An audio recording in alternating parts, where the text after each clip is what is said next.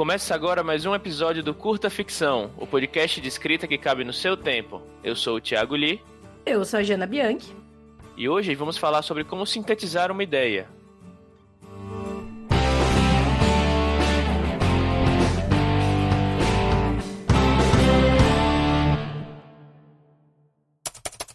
Lá no episódio 49, eu e a Jana a gente reagiu às sinopses de venda de livros que a gente pegou lá no Goodreads. Usando esses exemplos reais, a gente fez algumas análises superficiais de coisas que agradavam ou afastavam a gente da perspectiva dos leitores. E foi bem legal, mas a gente achou que precisava fazer um episódio mais técnico, estabelecendo algumas definições e discutindo algumas dicas de como resumir uma história de um jeito cativante e coerente. Essa é uma preocupação que todo escritor ou roteirista precisa ter, tanto na hora de vender o projeto para um viabilizador, ou seja, uma editora, um produtor de cinema, um patrocinador, quanto, obviamente, na hora de vender essa história para o consumidor final, embora as preocupações nesses dois casos sejam diferentes. É, não sei se vocês já perceberam, mas todo episódio do Curta Ficção começa com um resumo do tema em uma sentença, né, que é aquela sentença que o Lee fala logo antes da vinheta, e depois segue com uma pequena apresentação sobre o que a gente vai abordar no episódio antes de entrar no conteúdo em si, que é exatamente esse trecho que a gente está fazendo agora. E a gente faz isso justamente porque sintetizar uma ideia traz dois grandes benefícios. Primeiro, ajuda a pessoa que está criando aquele conteúdo a ter uma noção, um norte, assim, aí pensando em como afunilar os milhões de possibilidades de como abordar um determinado tópico. E segundo, ajuda a pessoa que está criando esse conteúdo a vender a ideia para alguém. No caso, vocês, estamos vendendo a ideia desse episódio para vocês, que vai ser então, né, se alguém convencido a consumir aquele conteúdo é, no, na íntegra, né? Então, e, e, essa pessoa ela vai ser a que vai comprar os direitos para depois publicar, produzir aquele conteúdo, enfim, ou às vezes o consumidor final do conteúdo mesmo. É, e nesse episódio a gente vai primeiro definir brevemente alguns conceitos que orbitam né, o processo de sintetização de uma ideia e depois a gente vai dar quatro dicas de como sintetizar a ideia do seu projeto na prática. E a primeira coisa relacionada às definições que a gente tem que dizer aqui é que as nomenclaturas e os conceitos relacionados às diferentes maneiras de sintetizar uma ideia vão variar, tanto com o meio em que você está transitando, em especial literatura versus audiovisual, cinema, como com quem está falando sobre o tema. A nossa ideia aqui é tocar brevemente nos tipos de resumo de ideia que existem para mostrar as possibilidades e também os usos comuns de cada um. E, e, o primeiro conceito de todos, então, é logline. A gente escolheu começar por esse porque ele representa o resumo mais curto de uma ideia. A definição dela é uma única sentença. Há quem diga que a logline deve ser definida antes da escrita do livro ou roteiro. Há quem diga que é depois, mas o importante de se saber aqui é que grandes histórias podem ser resumidas em uma linha de forma satisfatória. Um exemplo de logline é um hacker aprende com rebeldes misteriosos a verdadeira natureza de sua realidade e o seu papel na guerra contra aqueles que a controlam, que seria uma maneira efetiva de resumir a trilogia Matrix. Outro conceito que se mistura um pouco aí com o da logline é o conceito de pitch. E eu digo que ele se mistura porque em alguns lugares você vai ver o uso do pitch para se referir justamente ao logline, a logline, mas em alguns outros você vai ver um conceito de pitch é, sendo um pouquinho mais é, parecido com a premissa, algum pouco mais explicado, mais abrangente. Então, por exemplo, no livro The Anatomy of Story, que eu acabei de ler e recomendo muito, o John Truby propõe que a premissa é um parágrafo que explica quem é o personagem no começo da história, qual é a ação dominante que esse personagem vai ter ao longo da história e qual é a condição final que o personagem é, vai alcançar, né, depois que ele se transformar na mudança final. Um exemplo de pitch ou de premissa é, por exemplo, é, e retirado inclusive diretamente do The Anatomy of Story, quando uma princesa cai em perigo mortal, um jovem rapaz usa suas habilidades como lutador para salvá-la e derrotar as forças malignas de um Império Galáctico, que é um resumo de Star Wars. A gente já comentou muito aqui sobre o conceito do elevator pitch, né, o pitch de elevador, que é um resumo que você conseguiria dar em alguns minutos caso você tivesse a oportunidade de encontrar um editor, um produtor de cinema ou algum viabilizador aí no elevador. E no mercado anglófono, essa proposta de ter um tempo limitado para apresentar sua ideia existe mesmo, né? Apesar do elevator pitch ser meio que uma brincadeirinha, esse conceito existe e ele é bem comum. Então, em algumas convenções, alguns eventos, você tem um tempo é, para apresentar a sua ideia para o editor, para um produtor, enfim. E geralmente você consegue apresentar mais do que a logline, por isso que a gente pode dizer às vezes que o pitch é um pouquinho mais extenso, né? Então, por isso também que a gente propõe aqui é pensar nessa diferença entre um e outro. Isso. E tem também outro tipo de síntese de ideia, que aí ele já, já abrange um pouco mais coisas, que é o, o resumo completo, ou também conhecido como sinopse com spoilers, né? E na verdade esses não são exatamente termos estabelecidos, mas foi o que a gente pensou em usar para se referir ao resumo que você vai fazer da história e um pouco mais de detalhes. É algo que, por exemplo, a Dame Blanche e a Mafagafo exigem nos processos de seleção. Uhum. E é basicamente um outline simplificado da história. É, é, bastante utilizado, inclusive, por editores, tal, agentes. Uhum. Geralmente o, o, resumo completo é mais fácil de ser feito depois que a história está pronta, mas pode nascer do seu outline mais detalhado também, se você for do tipo que planeja a história antes. É, como a gente já disse, esse é um resumo com spoiler, porque o importante é que o alvo desse texto, como eu falei, não é um editor, um produtor, saiba certinho o que vai acontecer ao longo da história. É muito importante que o, o editor ele saiba o final. Eu sei que muita gente fala, ah, não uhum. vou contar o, o final para o editor, para pessoa que vai contratar. Ele tem que ter o gancho, né? Ele tem que é, tem que ter aquele gancho. Uhum. Porque quem vai contratar, quem vai pagar dinheiro para sua história, é importante que as pessoas saibam o que vai acontecer no final, sabe? Com certeza. Uhum. Imagina, o George Martin fala, aí faz aí minha série aí, mas não vou contar o que vai acontecer no final. Vocês vão ter que é. acreditar em mim que vai ser bom. Os roteiristas também usam bastante algumas convenções para escrever esses resumos com spoiler. E alguns vão chamar de escaleta, por exemplo, mas o importante mesmo é o conceito. E aí uma coisa que eu, que eu aprendi enquanto estudava sobre, sobre isso, né, sobre roteiro, né, uma forma legal, assim, como só como exemplo para de como dividir esse resumo com spoiler. Né, seriam cinco parágrafos. Né, o primeiro parágrafo você faz meio que um pitch da história, um resumão. Né, por exemplo, Harry é um garoto que descobre ser um bruxo e vai estudar numa escola de magia para aprender mais sobre seu passado misterioso. Esse é meio que um, um, resumão assim da história, um pitch, sem contar o final. E aí o próximo parágrafo você começa descrevendo assim o primeiro ato da história, né? que seria algo como vivendo debaixo da escada da casa dos tios, Harry recebe uma carta de convite à escola de Hogwarts. Ele então descobre que seus falecidos pais eram bruxos e no seu aniversário de 10 anos vai aprender a ser ele também um bruxo. E aí eu Acho deixo que é 11 como... anos, hein? 11 anos. É 11? Opa, então é. Perdeu a carteirinha de, de Pokémon. e aí bem. eu deixo como exercício aí para os ouvintes que vocês destrinchem mais esse, esse exemplo aí. Foi só um, um exemplo, assim, mas costumam uhum. ser parágrafos um pouco maiores, né? E aí vocês imaginam como pode ser feito isso. E aí, primeiro foi um parágrafo escrevendo o resumão, assim, um pitch da história, para chamar a atenção do leitor, um outro parágrafo para falar do primeiro ato, e aí um ou dois parágrafos, vai depender do, também do seu processo, né? Descrevendo o segundo ato da história, né?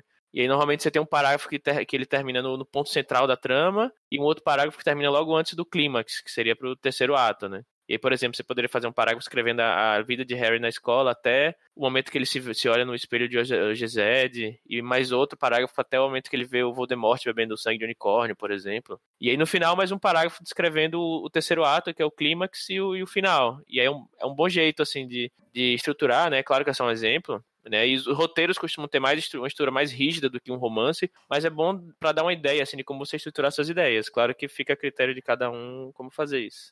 É, e aí, por fim, tem mais um tipo de síntese aí, que é a famosa sinopse, que é um termo que a gente geralmente usa para se referir à sinopse final ou à sinopse de venda, né, do livro, que é aquele resumo da história que vai na quarta capa do livro, ou então na descrição da Amazon, do Wattpad, Goodreads, do filme, enfim, é, que é a sinopse. E geralmente é um texto comercial, o que significa que muitas vezes, em especial para grandes autores, no caso de grandes autores, não é elaborado pelo próprio autor, é, porque se você estiver publicando por uma editora, por exemplo, tanto o seu editor ou seu agente, é, e algumas vezes até o próprio departamento de marketing da, da editora, é, essas pessoas vão ajudar a elaborar a sinopse, porque ela é uma ferramenta para convencer o leitor a consumir aquele conteúdo, né?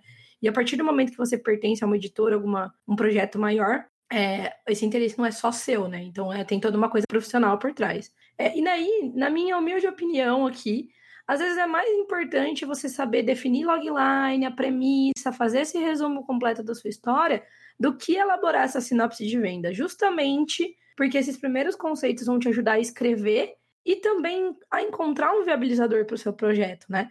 E por isso, e também por conta dessa existência desses conceitos diversos aí que rodeiam esse tema, a gente hoje, nesse episódio, escolheu falar de um modo mais geral é sobre como sintetizar uma ideia, ao invés de simplesmente falar como fazer uma sinopse de venda. Então, assim, a nossa ideia inicial era fazer um episódio sobre como fazer sinopses, e aí, elaborando a pauta, pensei, não, ó, eu acho que é mais interessante a gente falar sobre como sintetizar a ideia e aí com dicas para vocês construírem seus loglines, suas, seus pitches, preparar algum pitch aí para algum processo de editora, como esse que a gente falou, né, para Mafagafa, para Dame Blanche, é, do que sentar aqui e falar, ó, oh, sinopse se faz assim. Bom, para isso a gente separou quatro boas práticas para você ter em mente na hora de criar, com as devidas particularidades, é claro, qualquer um desse tipo de resumos. E aí, já partindo para a primeira dica, é, seja concreto e objetivo. Lá, falando de novo do episódio 49, a gente deu exemplos de algumas sinopses de venda que pareciam falar muito, muito, mas no fim não falavam nada sobre a história. Principalmente quando você fala de histórias de gênero, que são mais orientadas para o plot, né, para a narrativa, para a história, do que para a linguagem e a forma do texto. é muito importante que o receptor, todo o seu resumo, seja um editor, um produtor ou um leitor final, saiba de uma forma muito concreta sobre o que é a sua história. A logline, o pitch ou a sinopse não são lugares para você expor demoradamente como seus cenários têm elementos legais, ou sair especificando a personalidade do personagem. Né? Uma dica legal para manter a história bem concreta é sempre focar em apresentar o personagem, né, através, através de um adjetivo, alguma coisa que com uma ou duas palavras você consiga puxar o interesse do leitor, e o conflito. E em volta disso você pode inserir outros elementos que você acha interessante, mas falar exatamente quem é o seu personagem e o que ele vai buscar ao longo da história ajuda muito. Uma sinopse decepcionante, né, por falar mais sobre o universo do que sobre a história, é de O Senhor dos Dinossauros, por exemplo. E eu vou falar ela aqui, né, abre aspas. Em Os Senhores dos Dinossauros, Vitor Milan consegue materializar um sonho que milhares de leitores compartilham secretamente desde a infância. Cavalgar os gigantes répteis pré-históricos, como o terrível Tiranossauro Rex. O romance se passa no Império de Nueva Europa, um continente claramente inspirado na Europa do século XIV. Culturas e costumes, religião, conflitos políticos, tecnologia e armamentos são compatíveis com o último período da Idade Média. Mas neste mundo, construído pelos oito criadores, os dinossauros também fazem parte do arsenal de guerra. O Senhor dos Dinossauros é o primeiro livro de antologia desenvolvida por Vitor Milan, autor de mais de 100 romances de ficção científica e fantasia. Ele também é um dos fundadores e co-escritores do projeto Wild Cards de Melinda Snodgrass e George R. R. Martin, o autor de Guerra dos Tronos, amigo pessoal de Milan, que define que os leitores podem esperar do Senhor dos Dinossauros. É como o um encontro de Jurassic Park com Game of Thrones. Ou seja, ou seja, por mais que o universo aí cheio de dinossauros e o pitch do Martin, né, obviamente que tem todo um peso, me interesse por si, eu lembro que eu desanimei de ler esse livro, porque eu não tinha nem ideia do que esperar sobre a história. Né? Então, tipo assim, quem, quem vai fazer o que nessa história, sabe? E olha, se fosse alguma coisa como a história de um adestrador de dinossauros de guerra que resolve fugir porque foi prometido em casamento para lady de uma família do reino vizinho, mas o sonho dele é se casar com o cozinheiro do rei, o impacto de Jurassic Park e Game of Thrones ainda seria o mesmo, e eu teria muito mais vontade de conhecer esses personagens e essas histórias, né? Que inclusive eu inventei aqui pro roteiro, mas super leria algo assim, fica aí a dica, se alguém quiser escrever, me mande. Enfim, pode parecer meio óbvio, né? Mas o resumo é onde você vai concentrar a sua história nos elementos mais importantes, é onde você vai tcharam, resumir. E esses elementos, em geral, são o conflito personagem, com, obviamente, alguns toques de ambientação. Então, claro que você vai falar no, no resumo desse livro aí, que é um Game of Thrones com um Parque dos Dinossauros. É, aí uma coisa que também é óbvia, né, mas é bom sempre falar, é que a gente nunca vai conseguir contemplar toda a história no resumo, né? É virtualmente impossível. Então faz parte do processo deixar as coisas de fora, elementos de fora. E isso pode dar um pouco de dorzinha no coração, especialmente se a sua história já tiver escrita, mas é muito importante fazer esse exercício de destilar o mais importante na sua ideia, né? De destilar o que vai instigar e o que vai interessar para o viabilizador ou para o leitor. Lembrando que você pode sempre evocar ambientação, clima, atmosfera, usando algumas palavras específicas, né? Então, por exemplo, vou pegar aqui uma outra logline famosa. Um manso hobbit do condado e oito companheiros saem em uma jornada para destruir o poderoso Um Anel e assim salvar a Terra-média de Sauron, Senhor do Escuro. Esse logline ele me diz muito sem precisar explicar o que é um hobbit, o que é o condado, que é uma palavra que por si e pelo contexto já me evoca uma ideia de algo mais medieval, de algo pacato, o que é a Terra-média, o resumo não vai precisar explicar isso, né? Mas ao mesmo tempo ele me fala com todas as palavras. Quem é o protagonista, que no caso é o Manso Hobbit do condado, do condado, veja que não tem nem o nome dele, e os oito companheiros também, e o que ele quer, que é destruir um anel, né? Que assim, eu ainda vou saber ao longo da história o que é esse um anel, mas, meu, tem a ver ali com o cara, que é o Senhor do Escuro tal. Então ele já uhum. traz toda a ideia sem precisar ficar explicando cada elemento, né? É, e só o fato que ele colocou um manso hobbit, você já já, tipo, já meio que já caracterizou, caracterizou o Hobbit, né? Exato. Percebe, ah, deve ser alguém que, tipo, tá na dele lá, na, na, no condado, que deve ser a cidade dele, ou enfim, na, na vila dele. E aí, tipo, do nada, oito companheiros, né? Ou seja, já dá uma, uma um sentimento de que. Uma tipo, dimensão. Né? É, uma, aconteceu alguma coisa, tem, sabe? Tipo, um grupo. Sim. Né? Eles, eles têm que sair para destruir esse poderoso Senhor do Escuro, enfim. É, ele, ele, já contou a jornada inteira em uma frase, sabe? É. Que não precisa falar assim, ah, o Hobbit, ele gosta de viver numa toca, e ele gosta de comer, e eles fazem 38 refeições por dia, entendeu? Que é uma coisa que, obviamente, caracteriza o seu personagem, mas isso você uhum. vai deixar pra história, né? E aí, na verdade, até já puxa aqui a segunda dica, no caso, que é seja simples. Voltando pro episódio 49, a gente já falou lá um pouco sobre isso, né? Mas uh, a questão é que a sinopse não é o melhor, ou o logline, ou o resumo, enfim, não é o melhor espaço para você fazer brincadeirinhas, provocações ou grandes inovações. Isso vale tanto para os resumos que vão para o leitor final, quanto os que vão para os editores e produtores. Mas é isso mas isso é mais importante ainda nesse segundo caso. Então, quando você está falando com editores, com, com, com produtores, eles são profissionais. E para essas pessoas é muito mais importante saber de uma vez qual que é a sua história, qual que é o final da sua história, o que, que você está propondo apresentar ali, do que o cara ter que ler sua coisa e ficar decifrando a trama no meio de um monte de gancho exagerado, recursos estilísticos malucos, ou tipo gracinha para lá e gracinha para cá. Claro que esse conselho, como todos os outros que a gente dá aqui nesse episódio, em todos os episódios do Curta, tem que ser considerado com cautela, porque em alguns momentos a maneira e a linguagem com a qual você apresenta a sua ideia ajuda a reforçar essa ideia, né? Um exemplo é o texto Ciber Buchicho, que eu descobri que é Ciber e não Cyber, que é Brazuca, que é o conto do Sérgio Mota, que está saindo agora na segunda edição da Mafagafa. Esse texto é um texto todo cômico, e já na sinopse você já vê isso, né? O sinopse é o cantor Franz de la Garza revolucionou a música tocando acústicos. Em meados do século 22, isso é alguma coisa. Mas bombou mais do que nunca quando foi flagrado ao desligar, para muitos matar, uma inteligência artificial. O juiz do caso, outra inteligência artificial. Embora eficiente, é sindicalista pelos direitos cívicos das inteligências artificiais. E a treta está plantada. O julgamento ainda acontece enquanto a polêmica sobre inteligências artificiais serem consideradas vivas ou não está no Congresso na boca do povo e nos Trend Topics. A polêmica do cantor gera reportagens especiais em programas sensacionalistas, hipertextões nas mídias sociais, discussões em chatos de família e até shows stand-up de um comediante robô. O ciberbuchicho vai dar muito pano para manga.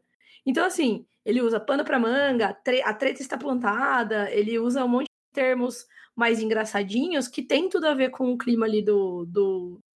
Mas, ao mesmo tempo, ele mostra, ele explica a história, ou seja, você consegue entender para esperar ali. E aí eu digo que, né, de toda forma, na dúvida, mantenha a simplicidade. Sim. E é bom lembrar também que caso você esteja submetendo a sua história para uma editora, uma revista, a sinopse né, vai poder ser retrabalhada, então não uhum. tem por que procurar uma linguagem muito exclusiva. Né? Você está elaborando a sinopse para o leitor final, aí você pensa em como você se sente né, quando a sinopse tenta, tenta forçar algo que não é, com muitas frases de, de efeito, tipo, ele não sabia que sua vida estaria prestes a mudar, ou coisa parecida. Inclusive, eu li até um, um tweet essa semana, não lembro exatamente quem foi que tweetou, falando sobre, acho que foi o New Gamer que retweetou de alguém, falando sobre quando você não sabe como como falar pro, né, para um leitor, para alguém sobre o que é que o, o, que o que mais vai instigar né, essa pessoa, né? Pense um pouco como o que é que mais instiga você nessa história, sabe? Uhum, Porque uhum. você não tem como adivinhar o, o que é que as outras pessoas vão gostar. Então, talvez se você passar, pelo menos, você tente pensar na, na sua história o que é que faz você ficar empolgado, sabe? Quais são as cenas que deixam você ficar se empolgado. Se você não são... conhecesse sua história, Isso. como que você ia se interessar por ela, né? Isso, aí talvez seja um bom ponto de partida para você começar a construir seu, sua síntese, né? Seu resumo. E também, às vezes, né? Reforçando bastante esse às vezes, essas técnicas até funcionam, funcionam para livros mais infantis. Né? Mas em livros de juvenis ou adultos pode causar efeito contrário, dando a impressão que o autor subestima o leitor, né? A gente não vai citar nenhum exemplo aqui, por gentileza, mas com certeza hum. se lembra de pelo menos uma sinopse de livro que ficou parecendo aquela chamada fajuta de filme de sessão da tarde, né? Que não é à toa, a gente usa no contexto bem mais cômico. Né? Uma galerinha do mal vai fazer. vai se meter em altas confusões. Altas sabe? aventuras. É. É uma boa dica para focar na simplicidade é pensar que a sinopse é quase que seu currículo. Mesmo que a editora ou leitor, né, a empresa no caso do currículo, seja mais reverente, é um limite para a informalidade que você usa no uhum. seu texto. Lembrando também que a sinopse é o primeiro contato do leitor, editor, com o seu texto. E se você fizer direitinho, ainda dá para ter mais espaço para apresentar as peculiaridades da sua ideia. O que nos leva à terceira dica, que é seja instigante. Essa dica ela pode parecer que vai no sentido oposto da dica anterior, mas se você fizer direitinho, né, como eu falei, dá para cumprir as duas numa boa, que é o melhor dos mundos. Porque, bom, com essa dica a gente não quer dizer que você tem que suprimir informações do leitor, né, bem ao estilo ele mal sabia o que estava esperando. Uhum. Mas sim que a logline, a premissa, a sinopse deve provocar algum tipo de curiosidade no leitor, mesmo que ele tenha todos os elementos em mãos. A mais óbvia e talvez a mais garantida é a curiosidade de saber o que vai acontecer com o personagem. Inclusive é importantíssimo, né, que o resumo da sua história contenha um, um conflito e algo que caracterize o personagem, como tudo isso que a gente já falou antes, né? Uhum. Então, lembrando aqui da logline de filmes famosos que a gente comentou, no caso de Matrix, você tem que ler aquela proposta e pensar: esse hacker vai conseguir vencer a guerra com quem quer que controle a verdadeira realidade? Em Star Wars, por exemplo, você pensa, mas será que esse menino vai salvar a princesa e destruir o império? E no caso de Seus Anéis, será que o Hobbit e essa galera vai, vai conseguir destruir um anel? É, e aí vale reforçar que esses três casos que a gente mencionou ao longo do episódio mostram também como você pode instigar e levantar perguntas sem de fato usar as frases de efeito ou os ganchos vazios. Então, por exemplo, aí, no caso do Matrix, alguém que não conheça nada do contexto da história certamente vai se perguntar: tá, mas quem é que domina a tal da verdadeira realidade? qual é essa verdadeira realidade afinal, sabe? O cara vai querer ver para entender isso. Mesma coisa no Star Wars. Por que, que essa princesa tá em risco? Da onde veio essa princesa? O que, que é esse Império Galáctico? Aliás, essa história se passa no espaço por causa do Galáctico, mas tem uma princesa? Como assim? E no caso do Senhor dos Anéis, que raios é um hobbit? O que, que é essa Terra-média? O que, que é esse condado? E assim por diante. Então, assim, você cria, é, com o uso de algumas palavras, com o uso de algumas expressões, você cria essa, esse, essa vontade de conhecer mais sem propor diretamente, olha, estou aqui te apresentando um, um mistério para você ficar curioso, entendeu? É um equilíbrio complicado, realmente, porque, como a gente já falou lá nos episódios 8 e 9, é, sobre fundamentos da ficção curta, né, com Santiago Santos, quanto menos palavras você tem, quanto menos espaço você tem, mais assertivo você precisa ser. E isso pode parecer fácil, mas na verdade é muito, muito difícil, né? E além disso, nesses casos de textos menorzinhos, cada palavra conta, porque como a gente já falou, vai ser uma palavra específica que vai trazer toda uma carga que você normalmente usaria é, uma sentença inteira para descrever.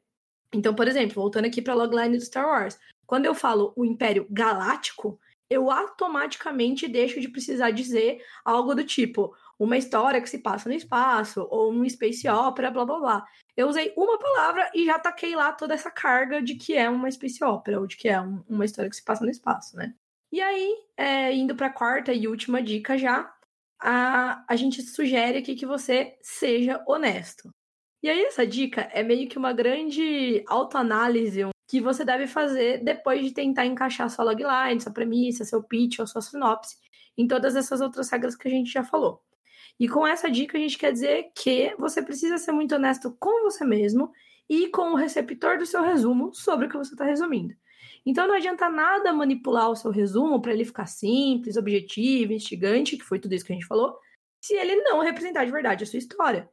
Inclusive, se você estiver fazendo aí o seu resumo depois da escrita do texto, muitas vezes a dificuldade de conseguir um bom logline ou uma boa sinopse objetiva pode sim significar que o conceito do seu texto como um todo não necessariamente funciona, por mais que seja, né? E o mesmo funciona para um texto que você ainda não escreveu, que você está planejando e tal, com a diferença de que, nesse caso, se você encontra esses sintomas aí, putz, não consigo, de uma, não consigo definir uma logline legal, não consigo um, uma sinopse que seja objetiva, instigante e tal, esses sintomas podem ser usados justamente para diagnosticar problemas de trama ou alguns problemas de conceito que, como você ainda está planejando essa história, você vai poder corrigir antes de escrever, que é, voltando lá para o comecinho do episódio, uma das grandes vantagens de você é, saber sintetizar bem uma ideia. Se você faz isso antes, você consegue saber para onde rumar, né? E aí, não à toa, muitos estudiosos e muitos métodos de escrita sugerem justamente que você comece o planejamento a partir de um pitch, de uma logline ou de uma premissa muito sólidos, né? Que é o caso aí que o Lee deu, né, dos roteiros, de, da escaleta de você dividir em cinco parágrafos. É o caso do John Truby também, que eu mencionei no livro The Anatomy of Story. É o caso do método do, do Floco de Neve, por exemplo. Né? Inclusive, a gente vai deixar até aqui o livro para quem quiser comprar o, o Anatomy of Story, o Story e tal, porque são, são coisas muito legais para você estudar mais a fundo. Assim. É, lembrando que toda vez que você fala de um desses resumos de ideia, você está falando de expectativa. Uhum. Boa parte do sucesso de qualquer história está baseado na capacidade daquela história de atender ou superar as expectativas dos leitores. A gente já falou algumas vezes, né? E, e o Robert McKee fala muito isso em Story, né? A gente vai botar o link aqui também na descrição. Mas quando o leitor, o espectador escolhe um livro ou um filme, está aceitando o pacto em que você promete entregar uma boa história em troca de horas de comprometimento e atenção. Se por acaso você propõe uma coisa e depois entrega outra, a frustração pode sim causar a ruína hum. de sua história. A dica aqui é meditar, deixar de lado toda a vontade de unicamente vender o seu livro para uma editora ou mesmo para o leitor final e usar essa oportunidade ou para ajustar a história que você vai escrever, ou então para calibrar as próprias expectativas sobre a história que já terminou e agora está colocando no mundo. Né? Sejam amigos das loglines, da premissa de sinopses, que elas serão suas amigas também. Inclusive, eu lembrei é, agora que a gente estava conversando de um caso, de um livro da Dark Side, esqueci o nome agora do livro. É um livro O Demonologista, que é um livro que eu li, eu gostei muito do livro, mas a galera, tipo, só viu o pessoal falando mal, falando mal, falando mal do livro. E aí eu fui ver, e aí a galera tava esperando, não tem nada a ver com a sinopse, tá? Que eu nem lembro qual era a sinopse que eu vi no Goodreads, enfim. Mas o problema tem, tem muito a ver com essa expectativa, porque a galera tava esperando um livro super de terrorzão, terrorzão, tipo O Exorcista, porque chama O Demonologista, afinal de contas, o livro, né? E o livro é um drama, assim, tipo, claro, tem demônios, tem sobrenatural, o cara é mesmo um demonologista e tudo mais, só que é, o livro é muito mais um dramão, assim, do que um livro de terrorzão, de coisa mais assim, gore, enfim. E aí, é, eu gostei muito do livro, é um livro muito bom, inclusive eles até lançaram acho que o segundo, a segunda parte do livro que eu não li, segunda parte da, da série que eu não li. Mas eu lembro que a galera, tipo, você vai assim no Goodreads, é muito engraçado, porque daí as, as um, avaliações são, tipo assim, cinco ou quatro estrelas ou uma e duas estrelas, sabe? Ninguém acha, tipo, o livro uhum. mediano. Ou as pessoas gostam muito, tipo, que foi o meu caso, porque é um livro puta bem escrito, e é uma história legal. Ou as pessoas acham um lixo, porque elas pegaram o livro esperando um puta terror do mal, e é um drama, sabe? Então tem muito, uhum. muito disso, assim, de expectativa. É, eu lembro do AJ lá no Dos Trabalhos falando de daquele A Cabana, né, que ele foi. Eu não sei se ele foi ler ou se foi ver o filme, que ele parecia ser tipo um, uma história de mistério, uma coisa assim, mas no final era tipo era uma propaganda. Autoajuda. É, de autoajuda, sabe? Nossa, aí é frustração total. Bom, então acho que com isso a gente chega no final do episódio, né? E aí, atendemos as expectativas? Não, brincadeira. É, mas a gente quer saber aí se você já teve dificuldade de sintetizar a ideia para sua história, se alguma das nossas dicas ajudou em alguma coisa, se você tem outras dicas também. Como a gente sempre fala, Comenta no site que daí outros ouvintes podem ler sua pergunta, expandir a conversa, continuar conversando lá. Mas se você quiser uma conversa mais pessoal, manda e-mail no contato arroba curtaficção.com.br, onde você sempre pode sugerir pautas e tal. Inclusive, essa pauta aqui foi sugerida por várias pessoas depois do outro episódio lá sobre sinopses, react de sinopses. É, você pode também deixar um tweet lá no arroba curtaficção ou mandar um inbox na nossa página do Facebook, que é podcast Curta Ficção. É, lembrando que você vai ajudar a gente bastante se você avaliar o curta lá no, no agregador de podcast, né, principalmente no, no iTunes. Uhum. E assim ele vai ficando cada vez mais relevante nas buscas dos apps. Mas se você é hashtag Team Spotify, segue a gente lá e indica para seus amigos, né? No bit.ly barra curta ficção Spotify. Ou você procura por, por curta ficção lá no, uhum. no motor de busca do Spotify. É. Lembrando que o episódio às vezes tem um delayzinho de até 24 horas para sair lá no Spotify. E que nosso feed lá também agrega o Entre Ficções, que é o nosso podcast mensal de audiodrama lá do Marvin, e o Pavio Curto, que é o spin-off sobre as tretas do mercado editorial. E dito isso, vamos para o jabás. Né, meu jabás é, bom, como sempre, aí, o Homem Vazio lá no, na Amazon.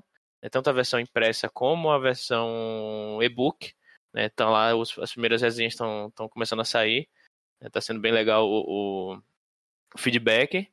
Inclusive, até agora, enquanto eu estava gravando esse episódio aqui, eu me relembrando como foi para fazer a sinopse lá do livro, né? O texto de, texto de orelha, texto de, de quarta capa. Aí se você. Se você eu sofri junto, hein? Sofri é, junto. Uhum.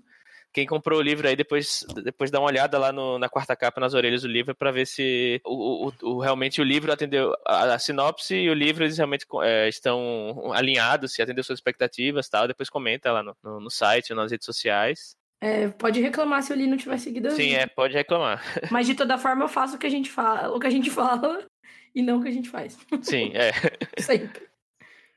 É, e o meu jabá é de sempre, né? Lobo de Rua Sombras também. Lembrando que a Mafagafo saiu a terceira parte agora no fim desse mês, de novembro. A quarta parte sai um pouco antes do Natal. É, outra coisa é que a gente vai deixar aqui o link para quem quiser comprar o livro do Mitografias Mitos Modernos, a versão física, porque vai sair lá pela editora Penumbra.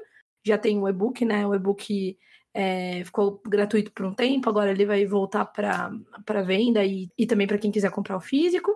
E eu queria fazer mais um jabazinho terceirizado, faz tempo que eu não faço jabazinhos terceirizados, que eu inclusive falei no último pavio curto, mas eu vou repetir aqui. Eu indico para todo mundo o canal Isaac com um A só, Isaac Ness, N-E-S-S. É um canal de vídeo ensaios que é ligados todos à cultura pop. São vídeos curtinhos, né? Muito bem elaborados, muito bem feitinhos, mas eles são muito fora da caixinha e eles são muito bem produzidos, né? Eu vou deixar aqui no episódio, na descrição do episódio, o link de um dos últimos vídeos que saiu lá no canal que chama Mães, Mulheres ou Casas? A Maldição da Residência Rio. Que ele fez uma análise super interessante sobre a série, né? Que é baseada no livro, é, em relação a essa ideia que a gente tem das mães como pessoas que precisam suportar o lar e, e mesmo que isso é, comprometa, sabe, a sanidade da pessoa. É, esse foi o que eu conheci por último, mas vou jogar aqui que eu também recomendo alguns outros canais de vídeo ensaios, como por exemplo o Entreplanos, que é um canal de vídeo ensaios de cinema, feitos pelo Max Valarezo. Inclusive, a gente quer gravar um episódio com ele. Se alguém conhecer, avisa ele ou manda contato pra gente. E tem também o Meteoro Brasil, que é um canal de vídeo ensaios mais geral, sobre cultura, mas também sobre política, sobre atualidades. Vamos deixar todos os links aqui. É, e só lembrando também que a gente vai, depois desse, desse episódio agora, a gente vai lançar mais um, que é uma retrospectiva nossa do ano 2018, e a gente vai fazer nossa, como sempre, nossa pausinha de fim de ano. Uhum, então, provavelmente na. É. provavelmente das últimas semanas de dezembro a gente vai. Não vai ter episódio. E em janeiro a gente vai, vai voltar com a programação normal. E com novidades. Sim. E esse foi mais um episódio do Curta Ficção, o podcast de escrita que cabe no seu tempo. Eu sou o Thiago Lee. Eu sou a Jana Bianchi. E a gente volta com mais um episódio daqui duas semanas. Tchau. Tchau.